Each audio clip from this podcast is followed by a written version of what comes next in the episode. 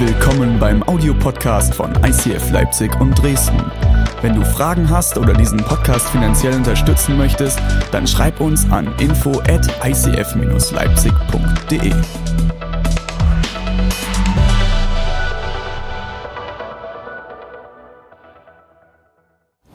Liebe Podcast-Hörer vom Podcast von ICF Leipzig und Dresden, es ist mir eine Ehre, heute zu euch sprechen zu dürfen. Ich bin René, der Pastor hier und äh, wir sind gerade in einer ganz spannenden Phase als Gemeinde. Wir haben diesen Sonntag drei Jahre ICF Leipzig gefeiert und wir haben eine neue Kampagne gestartet, mit der wir es möglich machen, diesen Podcast zu finanzieren, mit der wir es möglich machen, dass noch mehr Leute unseren Podcast hören können, dass noch mehr Leute unsere Predigten sonntags hören können. Und ich will dich einladen, wir sammeln 20.000 Euro.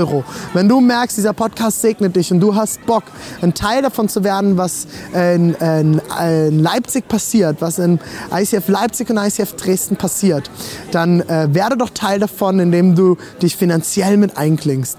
Du kannst spenden unter www.icf-leipzig.de www.icf-leipzig.de und wir freuen uns über alles, was du gibst. Bis bald, euer René. Ciao. Ich habe gestern Abend habe ich eine Nachricht gekriegt auf Facebook. Oh René, ich habe gerade eben euren Trailer gesehen zur Predigt am Sonntag. Gefährliche Gebete? Kann es gefährliche Gebete geben, wenn es keine falschen Gebete gibt?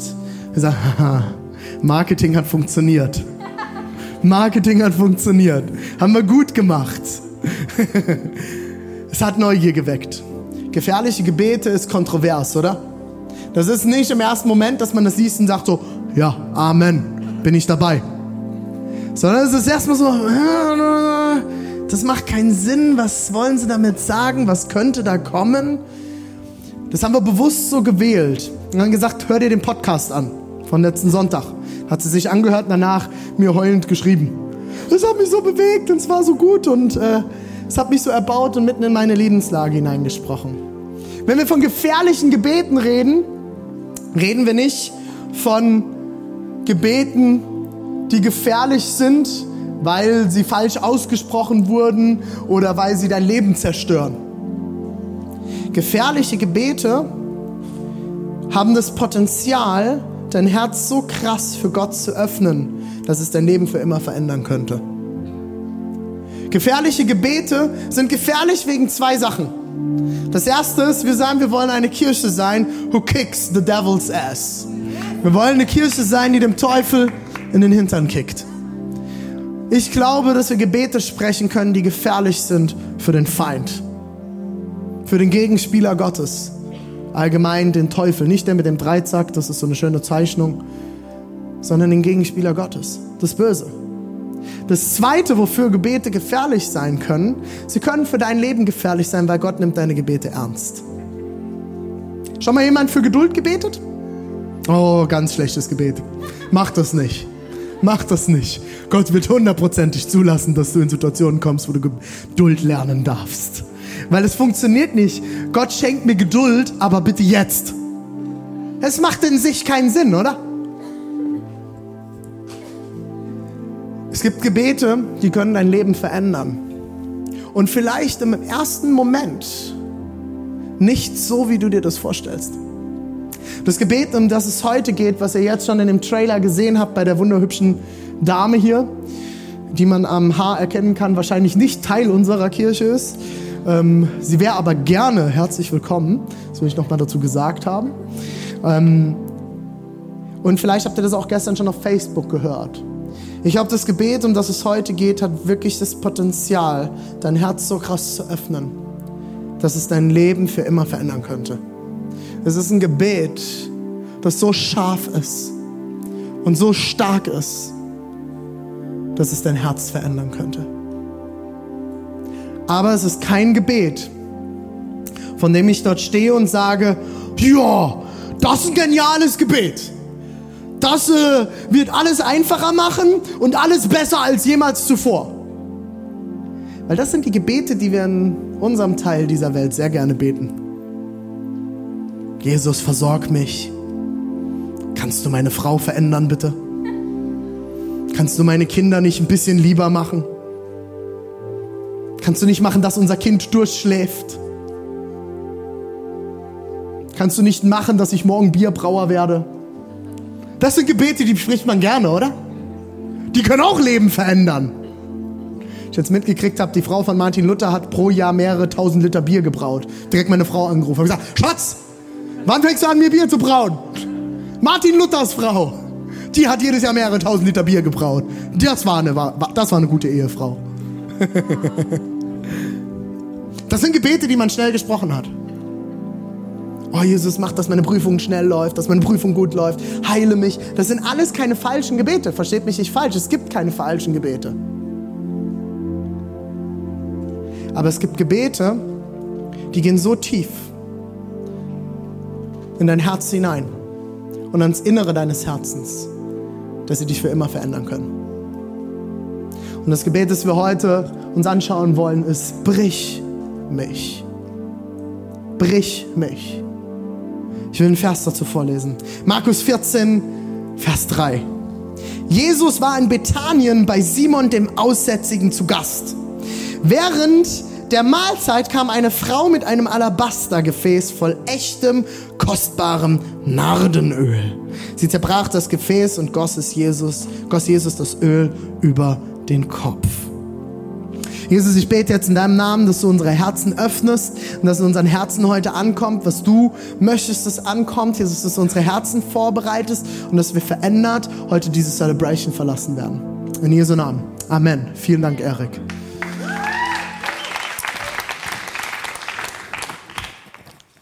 Diese Geschichte ist total interessant. Das, diese Geschichte gehört für mich zu einer der Geschichten. Kannst du das nochmal kurz anwerfen, bitte, Uta? Die man liest und ich weiß nicht, wie du deine Bibel liest. Ich hoffe, du liest sie. Ich möchte, ich habe die Woche mit dem Tobi Teichen wieder zusammengesessen, bei ihm am Kamin. Und ähm, Tobi Teichen ist allbekannt äh, aus seinem Podcast äh, kein Leser. Und dann sagte wieder einer an, dem, in der Runde am Kamin, but every reader, a leader is a reader. Jeder Leiter sollte eigentlich ein Leser sein. Und dann sagt Tobi, na ja, es gibt viele Leute, die haben viele Bücher gelesen und wissen viel aus vielen Büchern, aber sie lesen nicht die Bibel dann kannst du kein guter Leiter werden. Wenn du ein guter Leiter sein willst, dann musst du die Bibel lesen. Und wenn du deine Bibel liest, ich weiß nicht, wie du manchmal deine Bibel liest, ich lese manchmal so meine Bibel und mir passiert das auch äh, regelmäßig, dass ich da sitze und ich habe das gelesen, weil ich es lesen wollte. Weil das jetzt heute auf meinem Plan stand.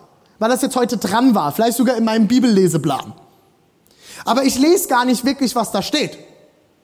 Mir ist gar nicht bewusst, was ich gerade gelesen habe. Ich lese da so manchmal so einfach drüber hinweg. Und dann fallen einem so ein paar Sachen gar nicht auf, wie, äh, bei wem war denn Jesus da zu Gast? Naja, bei Simon. Gut, Simon. Okay, aber äh, Simon dem Aussätzigen. Aussätzige heute hier? Na gut. Ihr wisst nicht, was Aussätzige sind, ne? Aussätzige sind Leprakranke. Aussätzige sind Kranke. Die waren herausgesetzt aus der Gesellschaft raus, weil sie so ansteckend waren, dass alle Angst davor hatten. Jesus war in Bethanien bei Simon dem Aussätzigen zu Gast. Warte mal, jetzt ist dieser Jesus, geht Abendessen oder Mittagessen, das wird uns noch nicht ganz klar an dieser Stelle bezeigt, bei jemandem, der so schwer krank war, dass er Aussätziger war. Hä? Warum das denn? Was muss mal wieder in den Jüngern vorgegangen sein? So, also Jesus, du weißt schon, du bist unser Rabbi. Wenn du jetzt dorthin gehst und dich mit Lepra ansteckst, dann haben wir ein Problem, mein Freund. Dann sind wir alle arbeitslos. Ich habe meine Mutter verlassen für dich. Ich habe meine Frau hinter mir gelassen. Ich habe alles stehen und liegen lassen, bin dir nachgefolgt. Jetzt gehst du bei dem Leprakranken essen. Sag mal, bei dir noch alles sauber? Und es geht weiter. Während der Mahlzeit kam eine Frau und aus derselben Erzählung von Lukas wissen wir, dass es eine Prostituierte war mit einem Alabastergefäß voll echtem kostbaren Namen. Also jetzt mal ein Rabbi, ein Aussätziger und eine Prostituierte gehen in eine Bar. Das ist doch ein Witz, oder? Das ist doch der, das ist doch der Anfang von einem Witz. Weil die drei würden niemals zusammen abhängen. Ein Rabbi, eine Prostituierte und ein Aussätziger gehen in die Bar und essen und einer von ihnen gibt dem anderen einen über, die, über den Kopf. Super Witz. Oder gib mal ein, ju, äh, rabbinische Witze. Da ist er bestimmt dabei. Ich finde, ich finde, das ist total verrückt. Und jetzt, jetzt kommt ja noch der Hammer. Jetzt nimmt, die, geht diese Frau hin, die hat ein Alabastergefäß. Das sind die schönsten und besten Gefäße, die es damals gab. So ein kleines Gefäß voll echtem, kostbaren Nadenöl. Ihr habt keine Ahnung, was das ist, ne? Wisst ihr, was Nadenöl ist? Weißt du, was dort beschrieben wird? Das ist das teuerste, was du damals besitzen konntest. Dieses Fläschchen Öl hat wahrscheinlich einen Jahreslohn von dieser Frau gekostet. Der Durchschnitt, der deutsche Durchschnittsgehalt liegt irgendwo bei, das deutsche Durchschnittsgehalt liegt irgendwo bei 27.000 bis 35.000 Euro. Also nehmen wir jetzt mal die Mitte, 30.000 Euro. Das heißt, diese Frau geht hin, während sie beim Simon dem Aussätzigen ist, wo Jesus zu Gast ist, bricht ein Alabastergefäß, es hat so einen langen Hals und dann bricht man das oben auf und kippt Jesus das ganze Öl über den Kopf. Salat angemacht. Das ist doch, das macht doch keinen Sinn. 30.000 Euro auf den Kopf gehauen. Im wahrsten Sinne des Wortes. Da, da kommt das Sprichwort her. Keine Ahnung. Das ist doch crazy, oder? Und wisst ihr was? Ich, ich, ich würde so gern wissen, wer mit an diesem Tisch gesessen hat. Wahrscheinlich katholische Priester, und äh, Pfingstpfarrer, ne? Äh, äh die gab's noch nicht. Äh, also, die sitzen da zusammen und die Jünger waren ziemlich sicher mit Jesus unterwegs, weil die waren immer mit ihm unterwegs. Und ich kann mir so gut vorstellen, wie es dann losging. Mm, eine Prostituierte? Also jetzt hört's auf. Also es reichte schon, dass wir hier bei dem Leprakranken sind. Jetzt noch eine Prostituierte. Und jetzt haut die dem 30.000 Euro auf den Kopf. Davon hätten wir so viele Kinder speisen können. Da hätten wir so viel mit bewegen können. Und die haut dem das einfach auf den Kopf drauf. 30.000 Euro. Wir lesen diesen Text im Vers 3. Es geht ein bisschen weiter hinten, im Vers 22 geht's weiter. Dort heißt es, im weiteren Verlauf des Essens nahm Jesus Brot dankte dafür, brach es in Stücke und gab es den Jüngern mit den Worten, nehmt, das ist mein Leib. Dann nahm er, sein, nahm er einen Becher mit Wein, sprach ein Dankesgebet, gab ihn den Jüngern und sie tranken alle daraus. Er sagte zu ihnen, das ist mein Blut, das Blut des Bundes, was für viele vergossen wird. Er brach es. Er brach das Brot. Es geht, äh, dieselbe Stelle wird im Lukas 22 berichtet. Dort heißt es, dann nahm er Brot, dankte Gott dafür, brach es in Stücke und gab es den Jüngern mit den Worten, das ist mein Leib, der für euch hingegeben wird. Tut das, um euch an mich zu erinnern. Kann mir einer unter meinen Stuhl greifen? Dieses, genau, super. Danke, Conny. Er nahm das Küchentuch, entfernte es. Und er nahm dieses Brot und er brach es. Oh, das ging aber leicht. Das heute Morgen war schwerer. Das ist eigentlich authentischer. Er brach es. Und er nahm dieses Brot und er dankte und gab es seinen Jüngern. Und er sagt am Ende, tut das, um euch an mich zu erinnern. Ja, was denn jetzt? Naja, gut, ihr jetzt als vielleicht gute Christen, christlich, kirchlich aufgewachsen, na, das Abendmahl feiern. Eierbecher voll Wein, Krümel Brot. No? Ist doch Sinn, ist doch klar, Abendmahl feiern. Naja, das gab's da noch nicht. Das war das Erste. Das ist der Ursprung davon, von dem Eierbecher Wein und dem Krümel Brot, was wir heute daraus gemacht haben.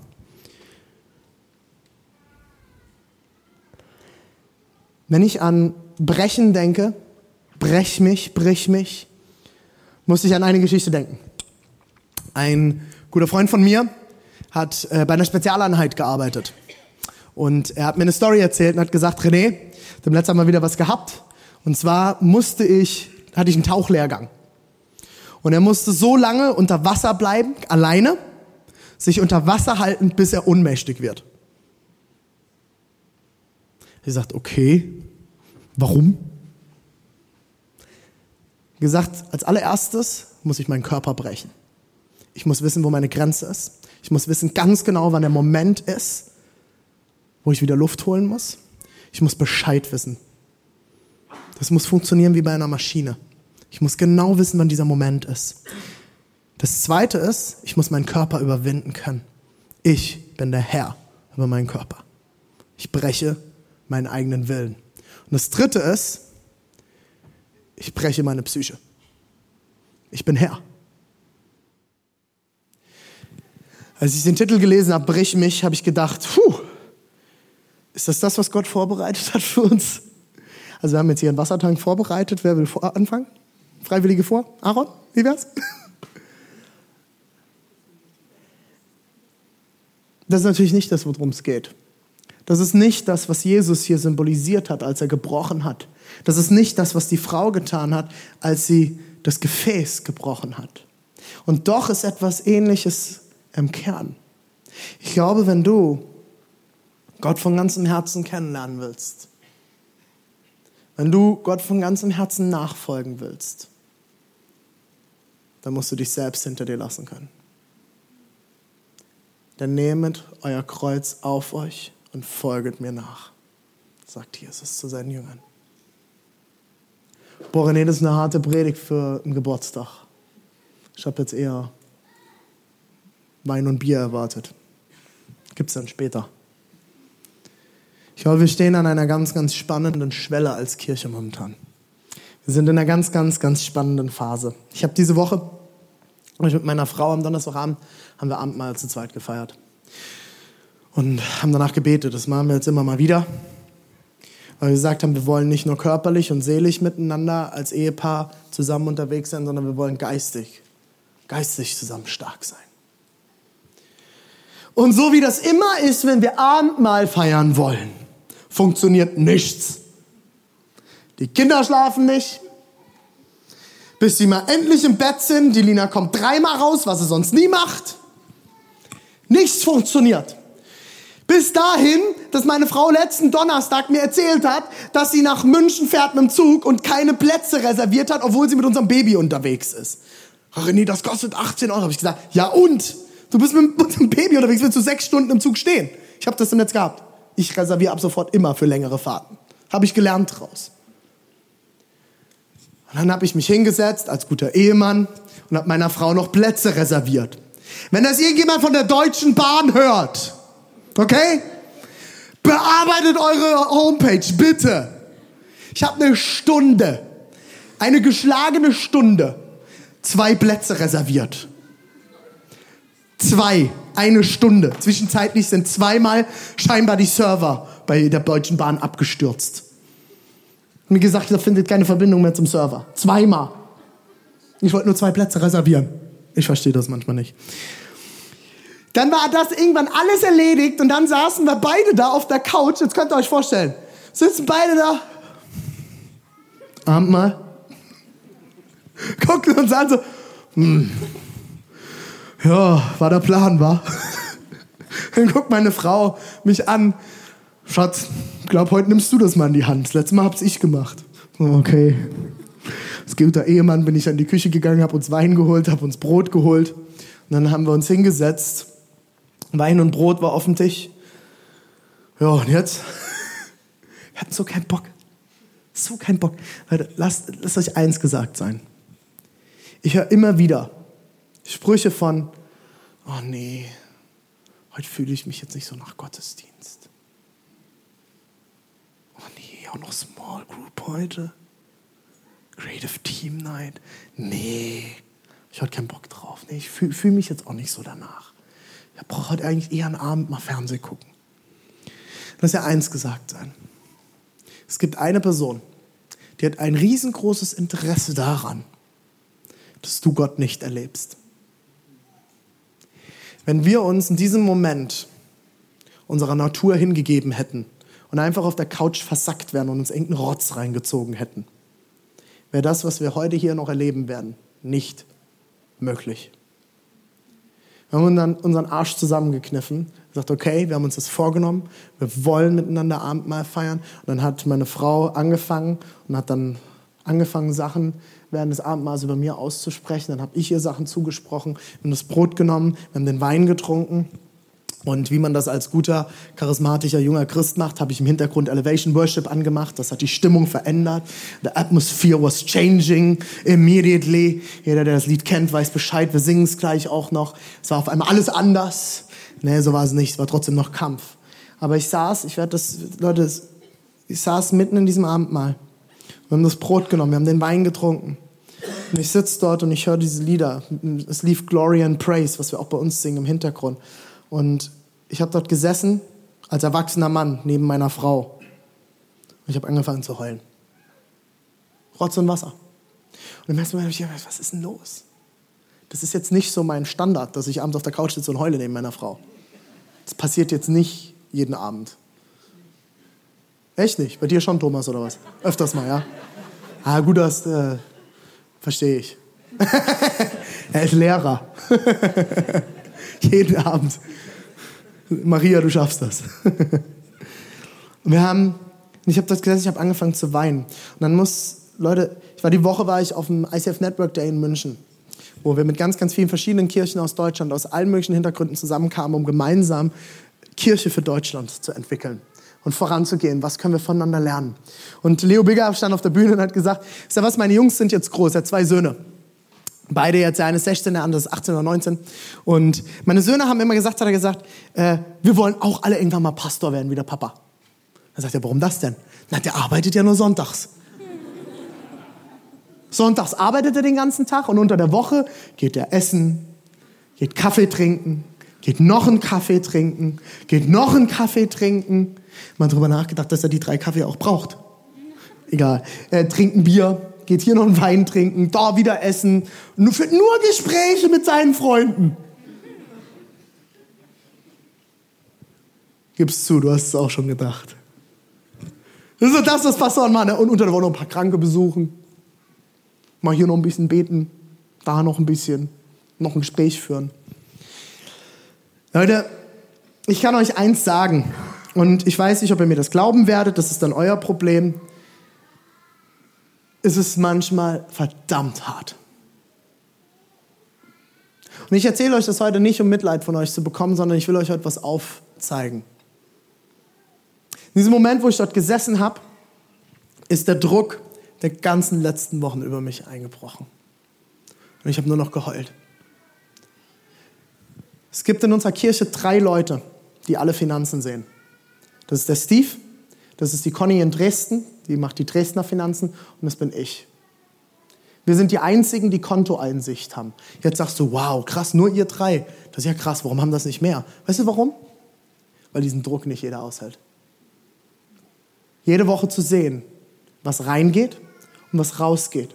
Zu wissen, was wir an Finanzen brauchen, aber vielleicht noch nicht haben, weil wir Glaubensschritte gegangen sind. Zu wissen, wer gibt und wer nicht gibt. Leute, ihr glaubt gar nicht, wie viele Gebete ich sprechen muss, immer wieder mein Herz vor Gott zu reinigen. Das ist ein Riesendruck. Wir schreiben gerade das Budget für 2018. Ich habe euch das letzte Woche gesagt und einige Leute haben nachher gesagt, oh nee, das war ein ganz schöner Druck letzte Woche bei der Kollekte. Wisst ihr, welcher Druck das war? Der Druck, den ich jeden Tag habe. Ich sehe nämlich jeden Sonntag, wenn wir hier sind, dass uns dieser Raum 1700 Euro kostet pro Sonntag. 1700 Euro.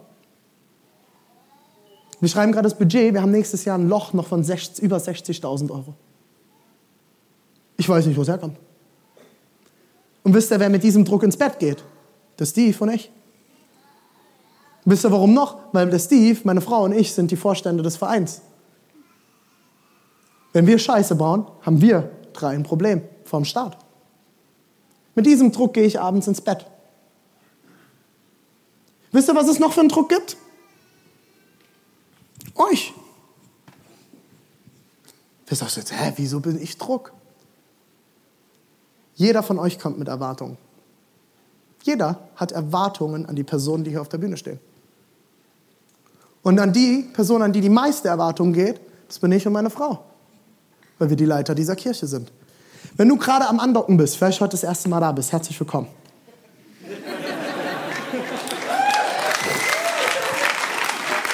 Du bist herzlich willkommen. Wenn du hier bist und du kommst aus einer anderen Kirche und du kommst hierher, weil du einen perfekten Pastor willst, geh nach Hause. Jetzt, sofort. Ich bin's nicht. Ich werde die Person sein, die dich wahrscheinlich am meisten enttäuschen wird in dieser Kirche. Und das sage ich dir jetzt von hier aus, weil ich keinen Bock auf diese Ansprüche habe. Ich bin nicht die eierlegende Wollmilchsau dieser Kirche. Ich werde nicht immer freundlich sein. Ich werde nicht immer grinsen. Ich werde nicht immer für dich beten können. Ich werde nicht immer erreichbar sein. Wisst ihr, was einer der größten Kämpfe ist? Unsere Kirche wächst. Ich bin nicht mehr für jeden von euch erreichbar. Ich kann mich nicht mehr mit jedem von euch treffen. Und wisst ihr was? Ich will es auch nicht. Ich will es auch nicht mehr. Ich will mich nicht mehr mit jedem treffen müssen. Weil ich, ich schaffe das gar nicht. Ich schaffe das nicht. Ich komme nicht mehr hinterher. Ich schaff's nicht. Schaffe ich nicht. Aber wisst ihr was? Jeden Sonntag, wenn ich hier bin, kommt der eine und der nächste. Hey René, können wir uns treffen? Können wir uns treffen? Können wir uns treffen? Und ich gehe nach Hause und druck, druck. Ey, ich, ich bin nicht erreichbar genug. Ich bin nicht verfügbar genug. Ich muss mehr, mehr treffen. Ich muss mich hier noch und da noch und dort noch und dies noch. Ich komme nicht hinterher. Oh René, du hast ein falsches Wort in der Predigt gesagt. Du hast dies gemacht. Du hast das gemacht. Leute, wenn du Teil dieser Kirche seid, wenn du Teil dieser Kirche werden willst, erwarte nicht, dass ich perfekt bin. Ich bin genauso einer von euch. Gott hat mich nur damit berufen, vielleicht eigentlich die größte Klappe von uns zu haben. Und deswegen darf ich hier stehen. Danke, Bob. Ich liebe dich. Das war mein Arm am richtigen Punkt. Hör zu und lern. Als Pastoren ist unser größter Kampf, mit dem Druck klarzukommen, der auf uns immer wieder lastet. Es zu schaffen, es hinzukriegen. Ich weiß genau, dass ich als Speerspitze mit meiner Frau für diese Kirche das größte Wachstumshindernis bin. Wenn wir Strukturen und Leiterschaft nicht gesund aufbauen und, und äh, organisieren, werden wir die nächste Größe nicht schaffen. Wenn ich nicht mehr für jeden von euch erreichbar bin, so wie das in den meisten Kirchen ist als Pastor, dann muss ich dafür sorgen, dass jeder von euch aber jemand anderen hat, den er erreichen kann. Ich sage das immer wieder bei uns in der Kirche, ich werde nicht für jeden erreichbar sein.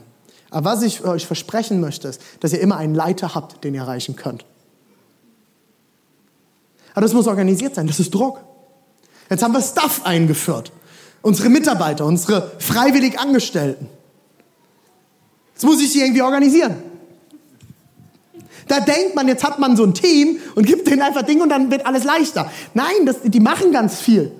Aber wir müssen uns ja erstmal finden. Wie bauen wir unsere Arbeitskultur auf? Wie bauen wir unsere Office-Kultur auf? Und jetzt sind das alles Leute, die freiwillig gesagt haben, ich reduziere meinen Job auf Kosten von mir selbst oder ich suche mir irgendeinen popeligen Nebenjob, um das hier in der Kirche machen zu können. Wisst ihr warum? Weil die Kirche es noch nicht bezahlen kann. Das ist Druck. Ich habe dort einen Haufen von Leuten sitzen, die jetzt dort sitzen und sagen, hey René, irgendwann wäre es schon mal cool, wenn ihr uns bezahlen könntet. Das ist Druck. Und ich schaue aufs Budget und merke, wir können nicht mal unseren Raum gerade zahlen. Und dann die Gipfel, der Gipfel war letzten Sonntag, bin nach Hause gekommen, ich stehe immer hier, da. Genau hier, da stehe ich immer im Worship. Wisst ihr, was Sonntagabend passiert ist, die ganze Nacht? Ich habe mit Klingeln im Ohr im Bett gelegen. Ich habe gedacht, ich habe mir einen Tinnitus eingefangen. Wisst ihr warum? Weil diese Anlage viel zu klein ist für diesen Raum. Es ist viel zu klein für diesen Raum. Unsere Technik ist völlig unterdimensioniert für diesen Raum. Auch schon für den drüben. Und deswegen, wenn du in den ersten drei Reihen sitzt, wird es für dich ziemlich laut sein. Wenn du hier vor den Bassboxen sitzt, hast du das Gefühl, es scheppert dich nach hinten. Und ihr da hinten denkt, oh, können wir mal hier mal ein bisschen besseren Sound machen. Und alle gucken hinter zum Freddy und denken, der kann nicht mischen. Das hat nichts mit seiner Kunst zu mischen zu tun. Der mischt brillant. Ihr müsst das mal hören beim leeren Raum. Das ist super. Das Problem ist, es ist völlig unterdimensioniert. Es ist unterdimensioniert. Und dann sage ich zum Freddy, Freddy, sag mir mal, was wird eine neue Technik kosten? So, roundabout 15.000 bis 20.000 Euro. Na ja, gut, Jesus. Weißt du Bescheid? Und dann sitze ich dort und ich heule einfach nur und all das kommt über mich und kommt über mich und ich merke, wie ich fertig bin und ähm, in dem Moment merke ich, wie Gott zutiefst zu mir sagt, René, du musst weichen, das ist meine Kirche.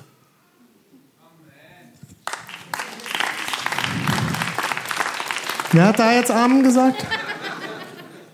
Komm mal nach vorne und erklär es mir. ja, das, Leute, das ist, das ist so leicht gesagt. Das ist so leicht gesagt, aber es ist so schwer. Es ist so schwer. Es ist so schwer. Was bedeutet das jetzt? Soll ich nichts mehr machen? Geht ja auch nicht. Aber ich habe gemerkt, wie auf einmal ein Frieden über mein Herz kam. Wie eine Ruhe über mein Herz kam. Wie Gott in mir etwas zerbrochen hat. Er hat in mir etwas zerbrochen. Mein Stolz. Mein Ich muss das hinkriegen. Meine Angst zu versagen. Alles hinkriegen zu müssen. Und er sagte, René, es ist meine Kirche. Ich sagte, Jesus, 20.000 noch, es ist meine Kirche. Ich sagte, alles klar, Halleluja. Ich habe an der, an der Stelle noch zwei Interviewpartner, die dürfen nach vorne kommen. Die Anna Lehmann und der Lukas Tepritz. Tepritz oder Trepritz? Ich vergesse es immer. Wie? Terpitz. Terpitz, siehst du ja, dasselbe. Dasselbe. Nur anders. Terpitz, Terpitz. Ihr kriegt auch noch ein Mikrofon vom Corny. Der weiß Bescheid. Super. Und ich habe die zwei gefragt, ob sie uns einfach mal Anteil haben lassen an ein paar Gedanken aus ihrem Leben. Und die erste Frage, die ich äh, euch stellen will und anfangen darf, wer will. Anna, du hast das Mikro in der Hand, das ist super. Ladies first. Ist jetzt die Frage, was ist jetzt Gentleman? Ne? Naja, du schaffst das, Anna. Anna ist eine starke Frau. Die erste Frage ist, wo hat Gott in deinem Leben, seitdem du hier bist, in unserer Kirche, etwas in deinem Leben gebrochen? Ähm, ich bin mit einem relativ guten Selbstbewusstsein gesegnet. Ich weiß eigentlich Ach, ganz du gut. warst das. Ich war das. Ah, ja. weiß ganz gut, was ich kann und was ich, ja, also wozu ich in der Lage bin. Ähm, und durch die Herausforderungen und Aufgaben, die ich hier in der Church übernommen habe, ähm, bin ich dann doch ganz schnell an persönliche Grenzen gekommen und ähm, genau diese, dieses Selbstbewusstsein hat auch ganz schnell in mir so einen Stolz irgendwie immer wieder aufgebracht und so eine innere Überheblichkeit. Und durch die, diese Grenzen, an die ich gekommen bin, ähm, konnte eben dieser Stolz gebrochen werden. Und ähm, ich weiß, dass ich nicht selber alles kann und dass ich auch gar nicht alles können muss. Das durfte ich hier lernen, ähm, dass ich Fehler machen darf und dass Gott alles vollkommen machen wird. War das immer leicht? War das ein Spaß? Nein? Hat dich das Tränen gekostet? Ja. Hat dich das Gebete gekostet? Ja. Hat dich das Gespräche gekostet? Ja. Danke. Lukas, du bist noch gar nicht so lange da. Die Anna ist schon, eigentlich, du bist schon eigentlich drei, fast zwei Jahre da. Ich weiß, du bist auch noch im Knicklicht dazugekommen. Du bist Ende März, Anfang Ende März, ein gutes halbes Jahr bist du dabei Ja. und bist schon voll dabei und mittendrin. Du gehörst für mich schon zum Inventar. Und, Sehr cool, äh, danke. Und äh, wie hast du das im letzten halben Jahr erlebt? Im letzten halben Jahr habe ich ja, wie du schon sagst, auch einige Aufgaben mit übernommen und ähm, ich habe viel ja, machen können und machen dürfen. Und das war, wie Anna schon gesagt hat, nicht immer leicht. Es war ziemlich stressig teilweise und ich habe mir selber auch ziemlich Druck gemacht und habe dann auch sehr schnell gemerkt, dass ich mich überarbeite. Und ähm, das war so der Moment, wo ich innerlich auch erstmal überlegen musste, wie kriege ich das jetzt alles gedeichselt.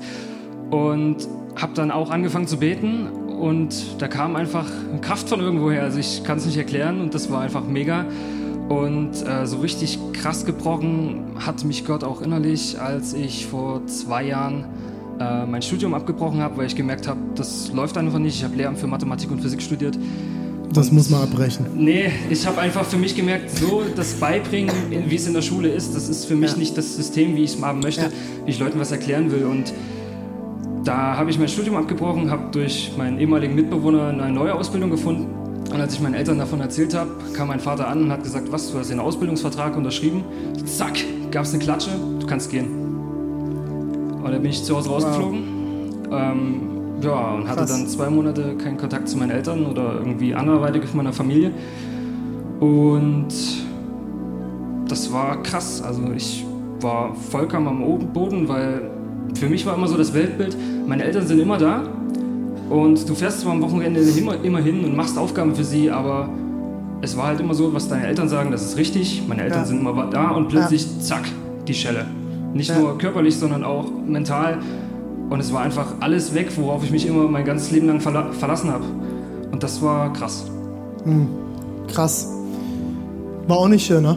Oh nein, das war richtig Das war heftig. einer der härtesten Kämpfe wahrscheinlich, die du jemals erlebt hast. Ja, definitiv. Ich weiß nicht, ob du dich mal, dir mal Gedanken gemacht hast, warum wir unsere Tränensäcke haben, wo wir sie haben. Magst du mal das Bild anwerfen, Uta?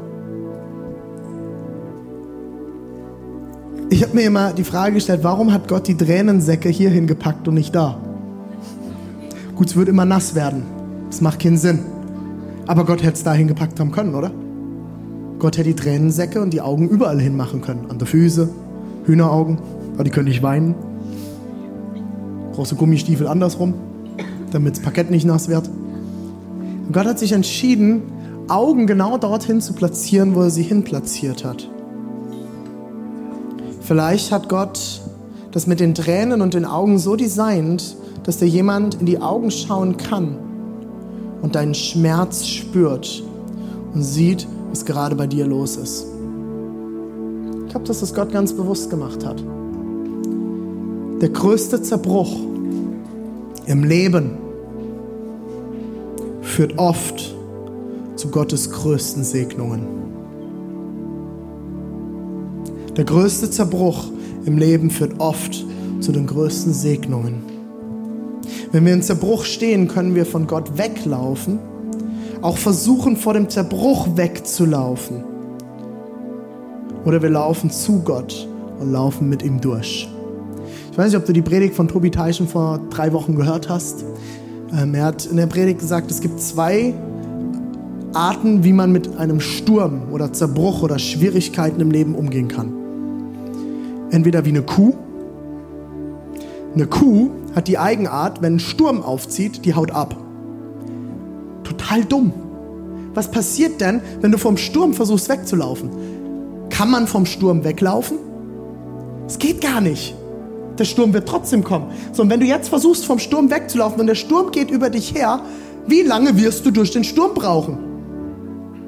Lange. Weil du läufst ja mit dem Sturm. Ja, total deppert. Macht gar keinen Sinn. Oder du bist ein Büffel. Kann ich mal das Bild haben? Büffel, Biffy. Kannst Büffel sein. Das ist mein ähm, Handy-Hintergrund momentan. Habe ich mir vom Tobi schicken lassen, das haben die alle in München gerade. Ich finde das so gut. Wisst ihr warum? Ein Büffel ist das einzige Tier, das in den Sturm reinläuft. Das ist nämlich intelligent, weil wenn du in den Sturm reinläufst, kommst du viel schneller raus. Weil du läufst ja durch. Weil der, der, der, der, der Sturm geht in die Richtung und parallel läufst du in die andere Richtung. Das heißt, du verkürzt den Weg durch den Sturm. Das Problem ist, unsere, unsere normale, ganz normale Eigenart ist, wir laufen weg. Lauf durch. Lauf durch, sei ein Büffel. Sei Biffy. Sei Biffy. Lauf durch. Lauf durch. Lauf mitten rein. Ich habe an Ostern habe ich eine weitere Geschichte mit Brechen erklärt. Ich weiß nicht, ob du da warst oder den Podcast gehört hast. Und zwar war das kurz nachdem Jesus von den Toten auferstanden ist, gab es zwei Jünger, die waren ganz besonders intelligent, die haben nämlich genau das gemacht, was sie nicht machen sollten. Jesus hat den Jüngern gesagt, bleibt in Jerusalem. Bleibt da.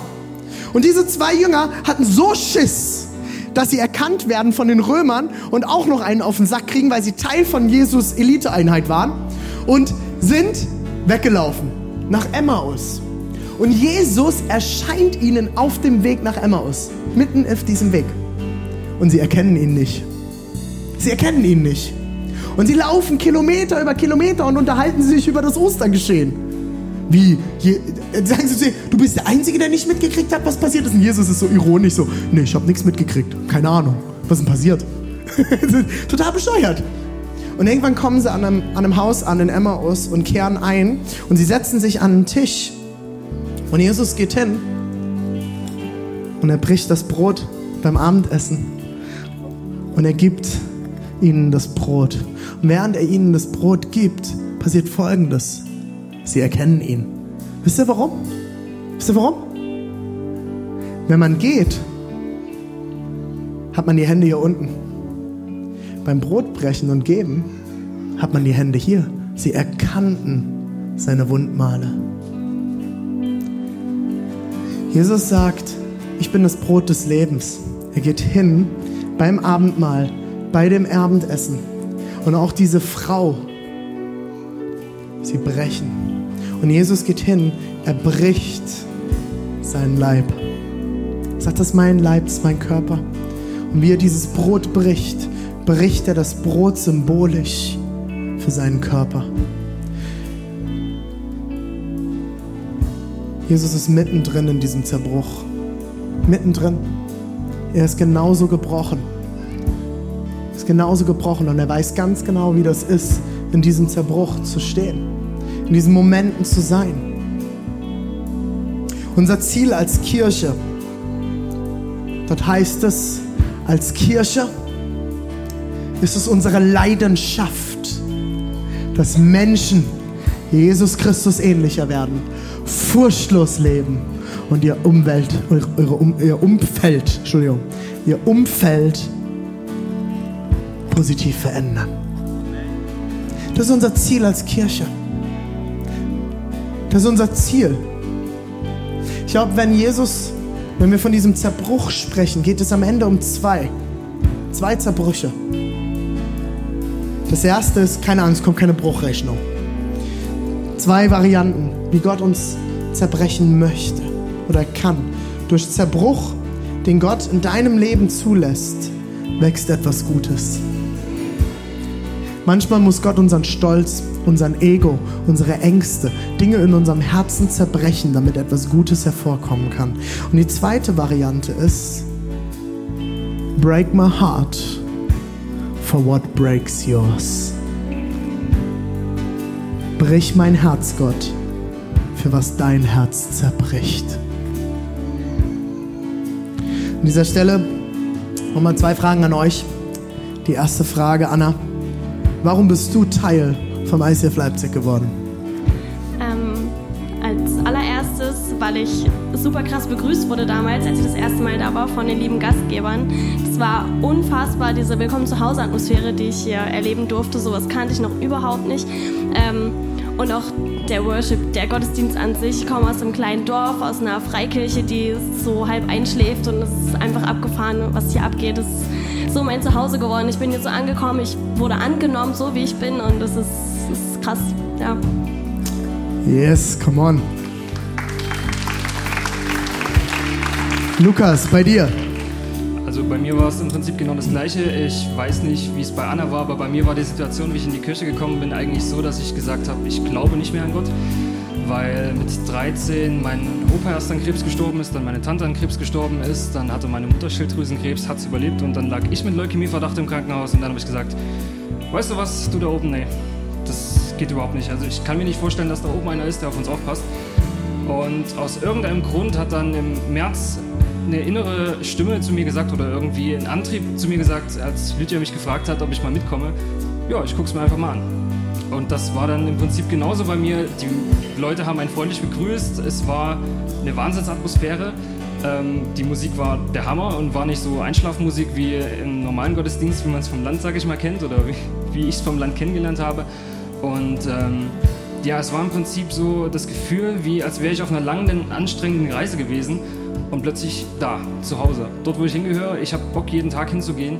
Und deswegen habe ich dann auch sofort angefangen, mich mit einzubringen und mich zu investieren, sowohl mit dabei sein und mitmachen, als auch finanziell. Und ich weiß einfach nicht, es ist einfach krass, wie sich das seitdem auf mich ausgewirkt hat. Also es hat sich alles positiv verändert. Es ist einfach mega. Das ist voll gut. Lass uns genau da bleiben. Lukas, du hast es schon angerissen. Die zweite Frage war dann gewesen, wie, was, wie hat ICF Leipzig oder was hat, wie hat ICF Leipzig sich in den letzten Monaten, seitdem du da bist, gesegnet? Was ist in deinem Leben passiert? Was hat sich verändert? Seitdem ich mich eingebracht habe, hat sich mein komplettes Leben im Prinzip einmal um 180 Grad gedreht. Alles war vorher wie so eine Art Kampf. Jeden Tag aufgestanden, gekämpft, dass irgendwas vorankommt. Und seitdem ich bei ICF bin, fühlt sich einerseits so an, ich stehe auf und habe richtig Bock auf den Tag, äh, habe Bock, was Neues zu erleben. Ich habe eine tolle Freundin. Ich habe yes. ähm, mit meinem Hund eine tolle Wohnung. Mit meiner Familie ist wieder alles super. Ähm, Im Job läuft alles bombastisch, also ich kann es gar nicht anders sagen. Mhm. Und auch finanziell hatte ich vorher ganz schön zu kämpfen. Jetzt kommt das systematisch alles von ganz allein, obwohl ich mehr gebe, als ja. ich vorher bekommen yes. habe oder hatte. Wodurch würdest du sagen, ist es gekommen? Es ist ja nicht, du bist hier reingekommen, zack, dich hingesetzt, jetzt wird alles gut.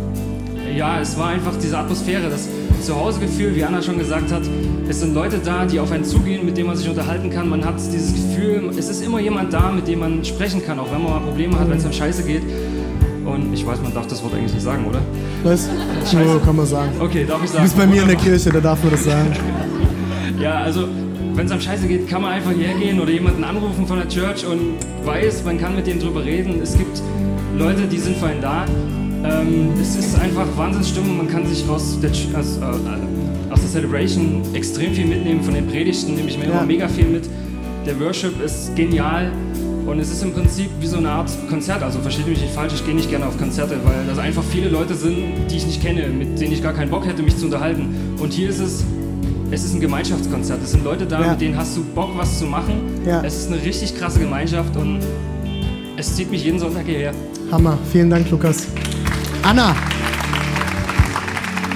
wie wurdest du gesegnet in den letzten Jahren? Ähm, ich wurde ganz besonders äh, im Prinzip durch meine Mitarbeit gesegnet. Ich bin von Anfang an bei den Gastgebern und im Logistikteam dabei gewesen. Ähm, und da ist ganz besonders die Uschi, äh, ja, meine Leiterin immer gewesen und ist es immer noch. Und ähm, Uschi.